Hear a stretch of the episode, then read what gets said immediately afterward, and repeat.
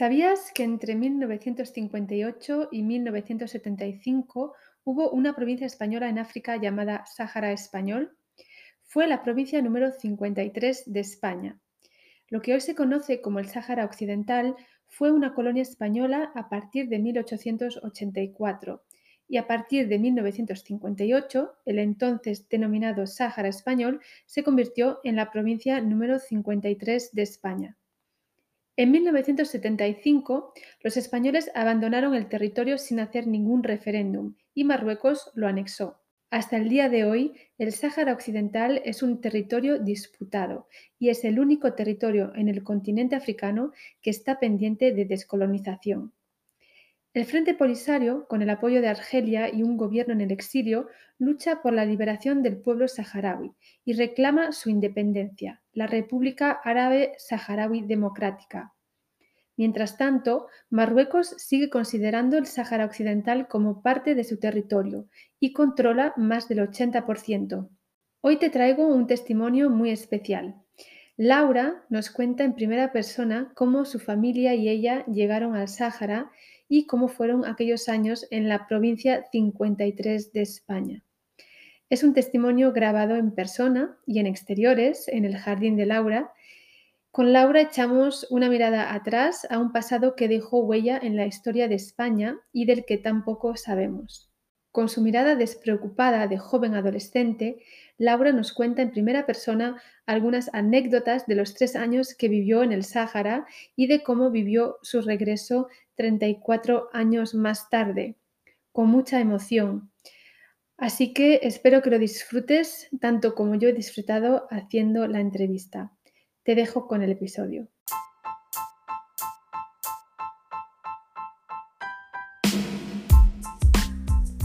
Te doy la bienvenida a Como pez en el agua, un podcast para destapar y despertar esa parte de ti que quiere vivir y vibrar en español. Te habla Rocío desde la cocina y aquí comparto trucos, consejos e inspiración para hablar español con fluidez y potenciar una mirada intercultural. ¿Te vienes?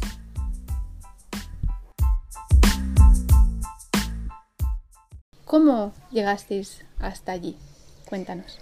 Bueno, mm, mi padre llegó al Sáhara para trabajar porque allí se ganaba muchísimo más que en España, lo doble, y tenía de aquella cuatro hijos que alimentar.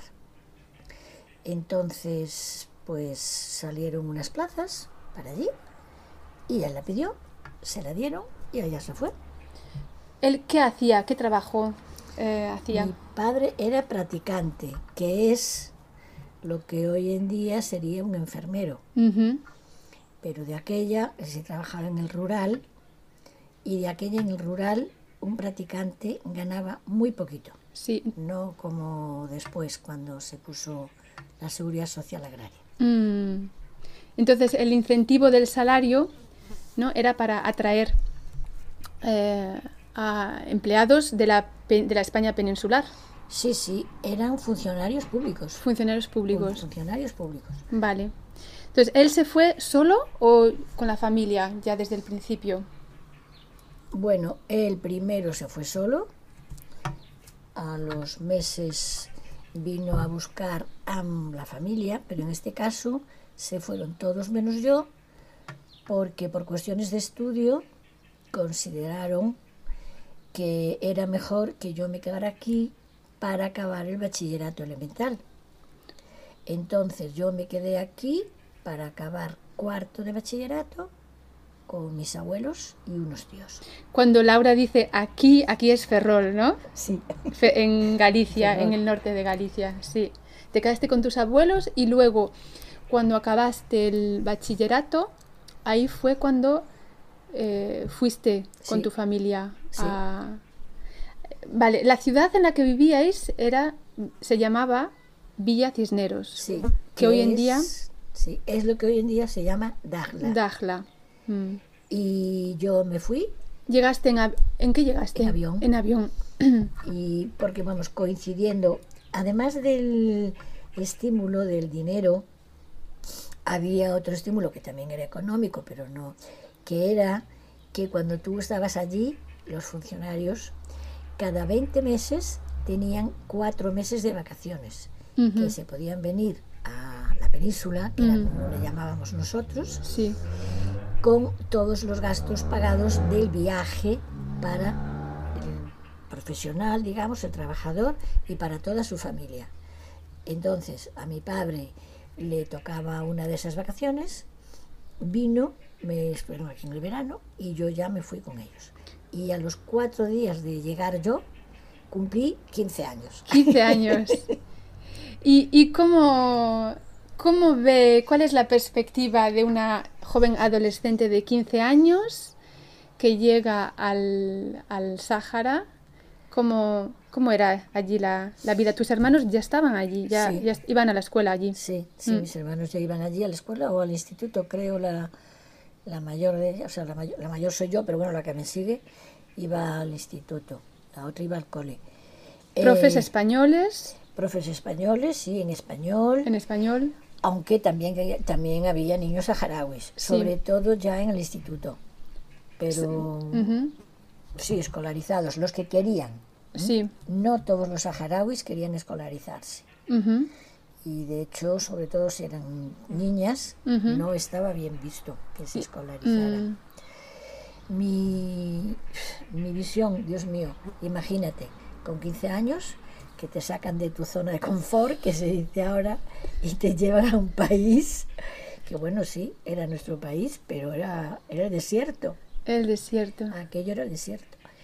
Y no conocías a nadie de tu edad, Mm, entonces, pues bueno, lo- el primer año, digamos, fue un poco durillo, porque no, Mm. no tenías gente de tu edad con quien relacionarte, solamente me relacionaba con mi familia y con los amigos de mi familia, que tenían niños, pero más pequeños que yo. Sí.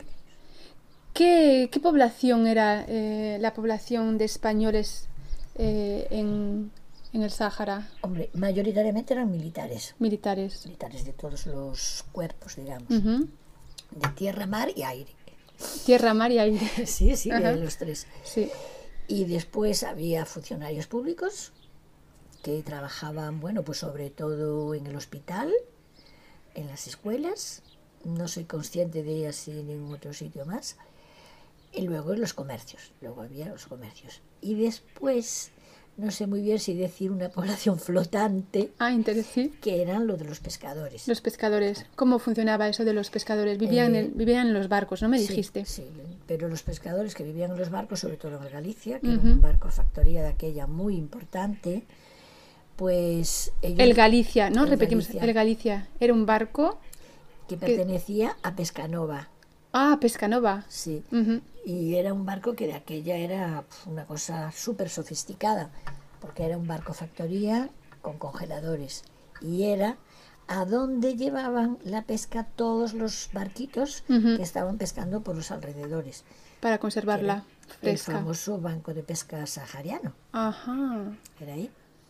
Entonces esa población, bueno, pues venía a darla por asuntos comerciales, por el correo, pues, bueno, venían, iban, venían allí a coger el avión o llegaban en el avión. Bueno, había así un, un Movimiento. movimiento. Ah, bueno, y estaban los curas. Me había olvidado. Estaban los los curas. los curas. De eso no hablamos antes. ¿No? Claro. Había que había misiones, unas misiones. No, no, había la Curas. iglesia católica, Iglesia con católica. dos curas. Dos curas. Aparte de los curas militares. Los militares tenían sus curas aparte. Sí. Ese era para la población civil. Ah, ¿y vosotros tu ibais a misa? Sí, sí. Sí. bueno, estamos hablando, es verdad, no dijimos, pero estamos hablando de qué época, porque Ah, 1960. 61, creo 61. que decimos antes, ¿no? Tu padre se fue en el 1961, ¿no? Sí, y yo en el 63. Tres. Entonces estamos hablando ya eh, que estaba Franco, Sí, sí, estaba Franco, eh, estaba, época de Franco, sí. Por supuesto. Mm. Sí, sí, sí. ¿Y cuál era el círculo familiar, no? Me contaste antes una anécdota chula que lo de los eh, tu casa era un poco el eh, tu padre El era la- consulado. el consulado. El consulado de Galicia en Villa Cisneros. Ajá.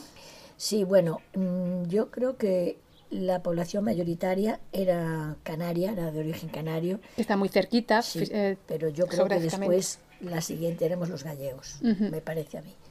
Entonces teníamos, no éramos una comunidad muy cerrada, éramos una comunidad abierta y teníamos la particularidad de que el jefe del aeropuerto, el director del aeropuerto, era gallego, se llamaba Manolo y era de Santiago. Y entonces este, teníamos vuelos diarios de Canarias a Villa Cisneros. Eh, este señor veía en la lista de pasajeros, no sé cómo se enteraba que eran gallegos, entonces avisaba a mi padre y le decía, mi padre se llamaba Antonio, mm. oye Antonio, que hoy vienen, no sé, un gallego, dos gallegos, o ninguno, pero bueno, cuando venían, que hoy vienen dos gallegos. Entonces, allá iba mi padre a la hora del avión, a recibirlos prácticamente a pie de, de escalerilla, casi que. Y ya lo primero que hacía, claro, era presentarse para que, para que se consideraran como su tierra. En casa, estás en casa, ¿no? Y a continuación ya venían a mi casa a tomarse el vino. o a comer, bueno, a que se terciara, pero era así el primer paso, ¿no? Y entonces por eso le llamaban el cónsul de Galicia en Villa Cisneros. En Villa Cisneros. Me imagino que por, eh, por los nom por los apellidos, ¿no? Los apellidos. Sí, puede ser, no lo sé. Es que no sé si a lo mejor cubrían alguna ficha, no tengo ni idea. Mm. Pero sí sé que lo sabía. Vale, entonces em, tú allí no ya habías terminado el, el instituto, el bachillerato, El elemental. el elemental. ¿Qué hacías? Allí en- no se podía, cuando yo llegué, todavía no se podía estudiar hasta el bachillerato superior. Em, mis hermanas sí ya hicieron allí hasta el bachillerato superior, hasta COU. Pues la verdad no hacía nada. O sea, al principio, mm, pues eso, cuidar de mis hermanos o pasear o no hacía nada. Ir con mi padre a pescar, Mm. que era mi actividad principal al principio. Hasta ¿Ibas que- al puerto a pescar con tu padre o ibais en barco? no, no, íbamos al puerto. Al puerto. Villa tenía y tiene, lo que pasa es que ahora no se puede entrar, un espigón grande, muy largo metido en la ría. En el, en el propio, en la propia ría, digamos, porque Darla está como, Villaciones está como en una ría, Sí. el istmo está arriba. No, no, en- se mete así como en la ría. Sí, un pedazo de tierra, No, no, No, es tú estamos hablando- un, puerto, un espigón. un espigón. Un ¿Qué- ¿Pero qué le llamas tú a un espigón? Pues un espigón es una construcción muy alargada de cemento armado, que es donde Ah. atracan los barcos, Vale. o sea, donde tú puedes andar, por Sí. donde se puede andar, y que habitualmente atracan los barcos. Sí. Bueno, pues allí había un espigón y bueno, la pesca allí era nada, una pasada. Eh, tú tirabas el anzuelo, tiras para arriba y siempre sacabas algo. Podía ser una lubina, un sargo, una vieja, Sí. un calamar. Sí, sí, sí. Entonces, en un principio, pues eso era mi... Hasta que después, bueno, primero conocí a una chica, que nos hicimos amigas, entonces ya entré, digamos, dentro de la vida social de Villa Cisneros, pero también unos amigos de mis padres me ofrecieron trabajar de dependienta en su zapatería. Y era muy divertido, porque pues claro, por allí entraba todo el mundo y era así un sitio muy, bueno, muy animado. Pero mejor fue después, después de la zapatería, pues entonces me ofrecieron un trabajo en el kiosco, que se- todo el mundo le llamaba el kiosco. El kiosco. El kiosco. El, sí. Un estanco aquí, ¿no? El kiosco Es como un era- estanco. es- podría ser, lo que pasa es que no, no sería exactamente un, un estanco, ¿No? sería un kiosco de estos de madera, en los que se vende la prensa. Ah, Es ajá. una Sí. construcción de madera. Sí, sí, era así, que estaba así como en medio de una placita delante del cine. Y eso era pues mm, donde iban todos los soldados del cuerpo que fueran, cuando bajaban del cuartel, que venían al cine, que era cuando los dejaban salir por la tarde. Entonces todo el mundo venía allí a comprar las revistas, los libros, la crema de afeitar.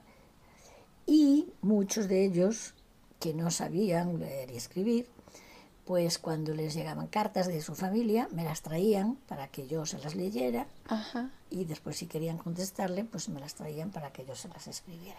Ah, Y entonces te enteraste así de muchos cotilleos, Sí, ¿no? sí, sí, la Al verdad- escribir las La cartas. verdad es que sí, la verdad es que sí. Y luego, claro, fue ahí. Yo ya tenía afición a la lectura, pero bueno, ahí ya fue desencadenante total. Porque allí te podías leer todos Claro, porque los libros. Mm, se vendía mucho libro. No, se vendía, se vendía mucho libro, curiosamente. Sí. sí, sí, estaba muy. Sí, sí. mm. Muy bien. Entonces, allí estuviste eh, tres años, ¿no? Antes de irte. ¿Tu familia quedó todavía? Sí. Yo me fui a estudiar fuera, a Canarias. Sí. Y, y ellos se quedaron. Y yo ya cuando acabé de estudiar ya volví un año de vacaciones y hasta 34 años después de haber dejado el Sáhara, no volví. No volviste. Y de hecho fuiste, lo estuvimos hablando antes, fuiste la única de la familia que volvió años después. Sí, sí, sí. Tenías ese, mm, ese deseo de ver un poco cómo había cambiado. Sí. em. Sí, tenía mucha curiosidad, la verdad, Curiosidad, por ver cómo estaba, por ver cómo estaba. Porque entre, en, ese, en ese tiempo habe- habíais creado una asociación. Sí, que se llamaba la Asociación de Amigos de Villa Cisneros. Sí, Bueno, y también sobre todo porque en todo ese lapsus de tiempo pues fue cuando fue toda la guerra de liberación del Frente Polisario, la ocupación, entre comillas, de Marruecos, la entrada de población marroquí, el desarrollo de, Sí. de claro, el desarrollo de, de Villa Cisneros ya convertida en imaginaos, en, en- o sea, en 34 años, cómo crece una ciudad, ¿no? Y además, en- es que tú conociste a muchas... Tú no naciste allí, en tu caso no naciste allí, fuiste con 15 años, pero sí que hubo em, españoles que nacieron allí y que en el momento en el que España abandonó eh, la colonia, eh, esa gente de repente es como un poco perdió su, su hogar, ¿no? En cierto modo, Sí, yo creo que eso Eh, le pasó sobre todo a los canarios. a los canarios. Sí, porque los canarios, yo creo que al estar tan cerca, están como más unidos, se sienten como más identificados. los- Vinculados territorialmente sí, con el... Que los peninsulares. Mm, Porque mi hermana la pequeña llegó allí con meses. es verdad, pero ella no, no tuvo Pero este deseo, nu- nunca no, se... no, No. no, no se identificó. Es cierto que volvió para aquí con nueve años. Pero También bueno, pequeña. mm, pero no, no, mm. Ella no tiene, no tiene ninguna identificación con, Con- o por lo menos no lo verbaliza. Sí. ¿Cómo fue ese primer viaje después de 34 años al, al Sáhara eh, con la primero con la asociación, ¿no? Sí. Fuisteis en grupo. Fuimos, fuimos, fuimos un grupo, eh, fuimos dos semanas. La, yo creo que en cada hicimos como dos turnos, digamos. Mm. Digo hicimos porque los que estuvimos los 15 días fuimos Ito, otro chico de la de la agrupación y yo. Entonces, yo creo que en cada turno debíamos de estar siete personas o así, en cada uno.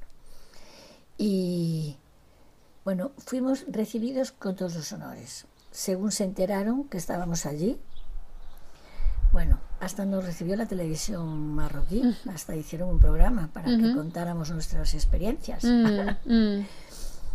Em, hombre, claro, mm, Villa estaba cambiada. Lo más doloroso fue ver que habían tirado el fuerte. El fuerte. Mm. Ya no es, ya... Ay, te estás emocionando. Sí, qué pasada. Estás reviviendo, que sí. Después, em, uno de los objetivos que teníamos todos los que íbamos era ver nuestras casas. Mm. Curiosamente, la única que se mantenía en pie era la mía. Seguía ahí en pie. Sí, seguía Mm. en pie, estaba cerca de la iglesia. Pero después estaba, estaba todo muy parecido. Estaba el zoco, Mm. la, la mezquita. Había como un núcleo, imagínate, como si estuviéramos en una ciudad de las de ahora, Ujú. de las del mundo occidental, Sí. con el núcleo, de, digamos, con la ciudad vieja. Sí, la Entonces, plaza. Sí, entonces había un sitio, o sea, había eso, todo eso se había conservado. mm, Incluso el cine estaba. sí. Es que yo creo que hasta estaba el kiosco, ahora que lo pienso, porque me hicieron allí una foto. Sí. Y el hospital. El hospital seguía Sí, también. sí, sí, sí. Mm, Y lo que sí que había después era una zona amplia de casas nuevas, mm, que se supone que son las que hicieron para realojar a todos los marroquíes que mandó para Hassan. Ah, claro. Después, cuando España Sí. abandonó el territorio, Marruecos envió eh, población. población. población para- mm, mm. No eran funcionarios No eran de funcionarios. Marruecos, no. Eran, de hecho, bueno, había los funcionarios para que funcionara la ciudad, Mm, pero de hecho, por ejemplo, el alcalde era saharaui. Era un saharaui que además había estado en el Frente Polisario. Ajá, sí. Había bastantes personas que habían estado en el Frente Polisario y que ahora volvían a estar allí. El Frente Polisario, para los que no, para nuestros oyentes, si no conocen, es el movimiento De liberación del pueblo saharaui. del pueblo saharaui. Sí. Vale. Entonces, eh, ahí estuviste y volviste, bueno, estuviste dos semanas, fue un impacto, Sí, muy, buen- muy bien, fue muy bien, la verdad. Buena muy acogida, bien. ¿no? Sí, sí, sí. Mm. Muy bien, muy bien. Hombre, lo que sí que había era ya pues un cambio, había hoteles, y antes no había hoteles, mm, había restaurantes. Bueno, era así como una mezcla entre el Sáhara de antes y el Sáhara moderno. El Era Sáhara una moderno. cosa así, sí, Mm. sí, sí, sí. Hombre, hoy en día es un punto turístico importante en Marruecos. ujú. Sobre se desarrolló todo- turísticamente Sí, sí, sobre todo el istmo. el istmo. mm. Yo no, bueno, yo no llegué hasta allí, eh, porque luego Layún, Layún es la capital, Sí, era la capital Era. de- del Sáhara. La capital era la Yum. sí, Mm. Y la Yum es mucho más grande que Villa. sí. mm. Pero tú hasta Layún, Layún, todo por ahí, por el interior de aquella no, no, de- No. no estaba permitido, ¿no? Irse. Mm, No, vamos ver. una zona delimitada, ¿no? No os podíais mover más allá de. Sí, había una frontera mm, que cogía la lengua de, de la península, Sí. Que estaba alambrada. alambrada, que de no. un extremo sí. al otro estaba alambrada. Había una barrera, no claro, se podía desde pasar. el interior de la, de la ría, digamos, hasta el Atlántico, Sí. porque geográficamente eso es una lengua. mm, Entonces, podías ir, pero con permiso. mm, Y sí, se podía ir a la YUM, pero la YUM fueron eh, cuando se iban a examinar de la reválida del sexto. Los estudiantes tenían Sí. que ir a Layún Sí, para. y los llevaban los profes Mm, en unos Land Rover. Mi hermana lo cuenta como toda una odisea. sí, sí, tenía que ir a no podían. Y además la primera, digamos, la primera promoción que fue, eh, pues fue esta de mi hermana. de tu hermana. Ajá. Fue toda una aventura. Bueno, Sí, sí. muy bien. ¿Y em, recuerdas la última vez que fuiste a, Al Sáhara. sí, al Sáhara? Sí, Porque volviste un par de veces más. sí, volví un par de veces más, sí. Mm, después de de hecho, primera. pensaste en comprar una casa Sí, allí. sí, eso sí. tú- Ahora a lo mejor ya no, porque ahora, ahora ya con el tema, el turismo de masas Sí, lo estropea todo. lo estropeamos. Lo estropeamos todo. Ah, Somos muy poco respetuosos. mm, Y claro, y además después pues las empresas lo que quieren es dinero fácil y rápido. mm, Porque el istmo, el istmo era una pasada de bonito mm, y hicieron unos hoteles terribles. Mm. Además es súper estrecho. En el mapa, Sí, ¿no? Parece sí, sí, súper estrecho. Yo creo que tiene tres kilómetros. Bueno, en el istmo, istmo, a lo mejor algo más. Sí. Pero lo que es la lengua, mm. o sea, lo que es- yo creo que eso eran ¿A- tres a kilómetros. ¿Qué le llamas la lengua? Pues es que. Nuestros estudiantes, la lengua, a lo mejor la lengua pues de la es boca. Que, es que le llamo una lengua porque tiene forma de una lengua. De es una como lengua. una lengua que sale de Sí. la costa del Atlántico Ujú, pedazo de tierra. Sí, de todas maneras, Entras sale. en Google Maps, Y hay que poner Dagla sí, y ya lo ves. sí, hay que tener una imagen. Claro, si sí, entras en el no es- mapa para tener un poco esa imagen de cómo es geográficamente Claro, claro, el territorio. Claro, Mm. claro, porque es que esa es, es tal cual. Sí. Es cuando tú echas la lengua, Mm, tu lengua es como un apéndice de tu cara. mm, Pues esto es como un apéndice de la costa atlántica. mm. Es una cosa así, ¿no? Y es estrechita. Yo creo que eran tres kilómetros lo que hay un hay un faro muy bonito que esta vez primera que fuimos fue terrible la mm, constatación del gran problema que tienen con los residuos.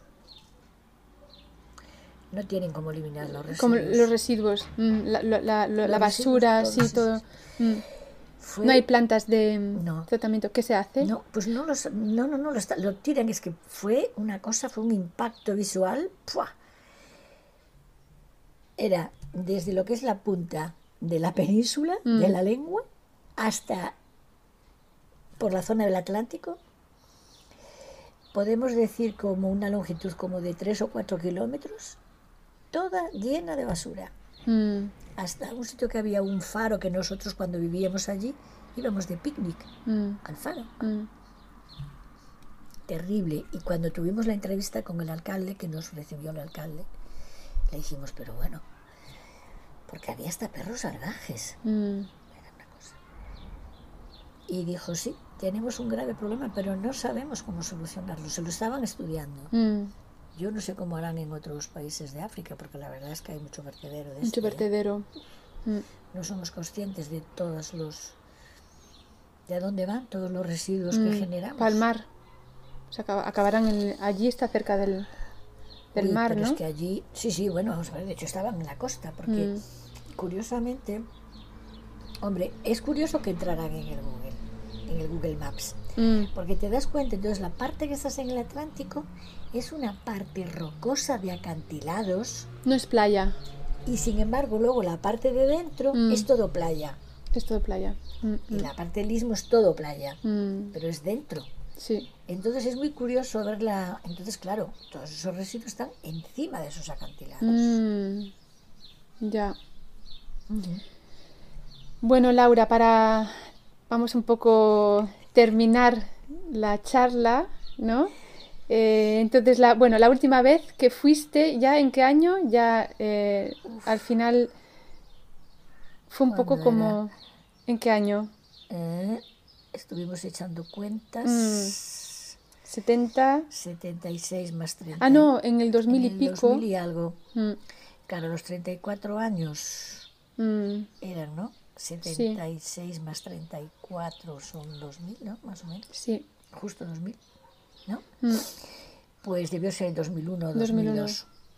Y ahí estuve incluso en uno de los campamentos, que era cuando se estaba empezando mm, el turismo en el istmo. en el mismo. Y ahí estuve hospedada ahí en un sitio que se llama... Oh, no me acuerdo. Actitude. Mm, Con dos T, se llama Actitude. Y Como cuando echas la mirada atrás a esos tres años de adolescente que estuviste en el Sáhara, desde ya ahora, eh, desde la adultez, cuando echas la mirada atrás, ¿cómo crees que te, que te impactó ese tiempo allí con, con tu familia? hombre, tú de aquella no eras consciente, Mm, no eras consciente, pero sí es cierto que te da una visión diferente de la vida. mm, Sí, sí, está claro. sí. ¿Mantuviste el contacto con, con los... eh, Mm, con la gente que estuvo allí también, con la asociación y esto? Sí, con la asociación durante un tiempo, pero no mucho. mm, que ya la cosa se fue disolviendo, Sí. ya no teníamos los mismos intereses. Y con saharauis no, porque yo en realidad no, cuando estaba allí sí tenía relación con ellos, pero una relación muy superficial. Sí, no de amistad. No, no, no. no.